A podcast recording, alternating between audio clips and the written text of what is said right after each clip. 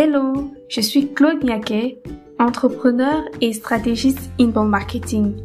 Bienvenue sur Digital Business 3.0, le podcast des entrepreneurs digitaux nouvelle génération. Ici, je partage avec vous des techniques et conseils d'experts pour faire décoller votre business grâce au digital. Abonnez-vous pour ne rien manquer. Allez, c'est parti pour un nouvel épisode.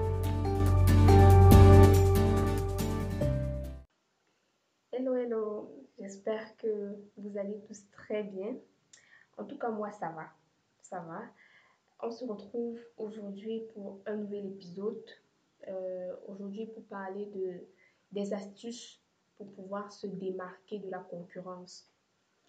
Euh, en fait, j'ai pensé à, ce sujet parce que euh, le secteur, par exemple, de la beauté, c'est un secteur qui est très concurrentiel, mais pas seulement le secteur de la beauté. Beaucoup parmi vous vous retrouvez dans des secteurs où il y a plusieurs personnes qui font la même chose que vous. Et la question qui revient à chaque fois, c'est comment est-ce que je fais pour être différent des autres, comment je fais pour me démarquer? Donc aujourd'hui, euh, je vais vous montrer cinq astuces simples et plus ou moins faciles pour pouvoir vous démarquer de la concurrence. Alors, la première astuce, c'est de vous nicher.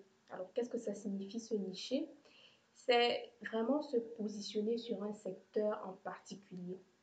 Imaginons que euh, vous êtes créatrice de, produits, par exemple pour les cheveux. Vous pouvez vous spécialiser sur les cheveux crépus ou alors sur les cheveux défrisés. Là, ça fait une différence. Vous ne faites pas des produits pour tout le monde, mais uniquement pour une certaine catégorie de produits. Ce qui signifie que celles qui sont concernées par les cheveux crépus vont s'adresser à vous euh, en particulier. Donc, ce nicher, c'est vraiment une façon de montrer votre différence N'ayez pas peur de vous nicher parce que beaucoup vont, peut-être penser que si vous prenez un couloir en particulier, ça signifie que vous allez perdre les clients ou euh, vous réduisez vraiment votre champ d'action. Mais euh, essayez un peu de, voir ça de cette façon. Euh, regardez, si vous vous adressez à tout le monde, disons à toutes les femmes, ok, euh, prenons un échantillon peut-être de 10 000 femmes, mais sur ces 10 000 femmes, peut-être que vous avez 20 euh, qui vont devenir vos clientes. Parce que tout le monde ne sera pas forcément euh, intéressé par votre produit. Par contre, si vous vous adressez précisément peut-être à celles qui ont des cheveux crépus, vous réduisez peut-être votre champ de 10 000 à 5 000, mais sur ces 5 000, vous avez plus de chances que 200 ou 300 personnes soient intéressées par votre produit. Donc, se nicher, c'est une façon de se différencier de la concurrence. Une deuxième astuce, c'est de créer vraiment une image de marque forte. Alors, l'image de marque, ok, on va revenir, on va revenir dessus probablement dans un prochain podcast. Mais qu'est-ce que ça signifie? Ça signifie que votre marque doit être identifiable. Il faudrait que euh, toutes euh, les valeurs euh, toute votre mission et même tout ce qui est aspect visuel de votre marque soit suffisamment fort pour que les gens se souviennent de vous.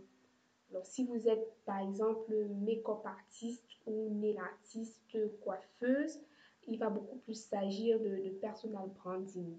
L'image sera beaucoup plus sur vous aussi. Ça, c'est si vous le souhaitez, si vous souhaitez vous montrer, parler de vous. Euh, mais vraiment travailler sur vous, sur votre personnalité parce que c'est ça qui va faire que les gens vont vous choisir.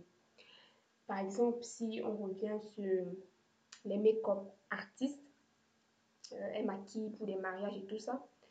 Euh, si une femme voit que vous êtes du genre assez sociable, peut-être que c'est facile de vous parler, vous êtes abordable, elle va plus facilement vous faire confiance et vous contacter pour son mariage parce qu'elle sait que vous allez pouvoir la comprendre et que ce sera vraiment un moment de, de détente, peut-être vous allez la déstresser, elle sait que ce sera bien avec vous. Donc, travaillez aussi sur votre personnalité et montrer exactement qui vous êtes. Euh, peut être une façon de vous démarquer de la concurrence parce que les autres ne sont pas comme vous, les autres n'ont pas votre personnalité. Donc, vous pouvez mettre en avant vraiment vos points forts, vos qualités pour pouvoir vous différencier des autres. Alors, passons à la troisième astuce, c'est de produire du contenu de qualité sur les réseaux sociaux. Alors, on en parle beaucoup, euh, cette affaire de, de contenu, là, vraiment, ça ne laisse personne. Mais c'est très important de produire un contenu qui, parle à votre cible. Si vous êtes peut-être né l'artiste, euh, vous pouvez montrer à votre cible comment retenir les ongles, comment retirer facilement euh, des faux ongles. Si vous êtes make-up artiste, vous pouvez leur montrer un peu des conseils, des astuces sur comment faire un maquillage de joues simple, comment faire ses sourcils, etc. Si vous parlez des cheveux, ainsi de suite. Donc, vous pouvez vraiment produire un contenu à, à forte valeur ajoutée pour ceux à qui vous adressez. De cette façon, ils viendront vers vous tout naturellement. Pas dans un premier temps pour faire appel à vos services, mais pour avoir des conseils euh, venant de vous. Et ensuite, plus tard, lorsqu'ils seront dans une situation qui, qui veut qu'ils apportent une solution à leur problème, ils vous contacteront dans tous les cas. Donc, c'est très important euh, de produire un contenu de qualité euh, en ligne.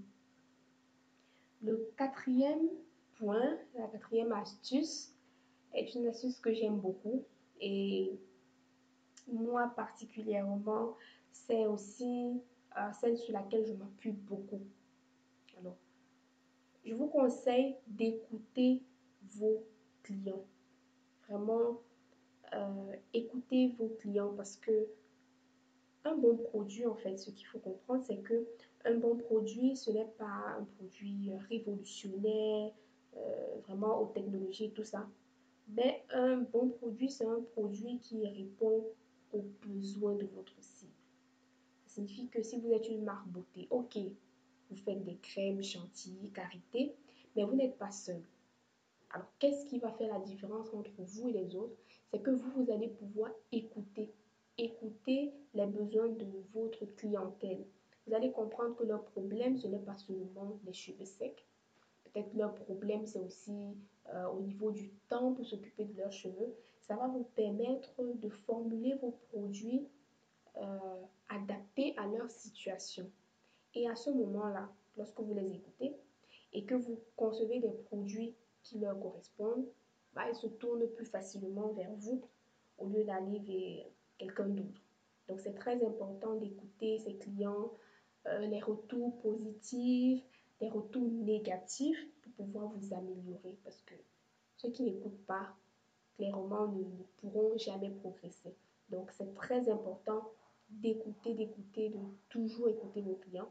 Moi particulièrement, c'est la base de, de, de mon business, c'est que je fais l'effort vraiment d'écouter, euh, de comprendre quelles sont les motivations derrière le design des unes des autres.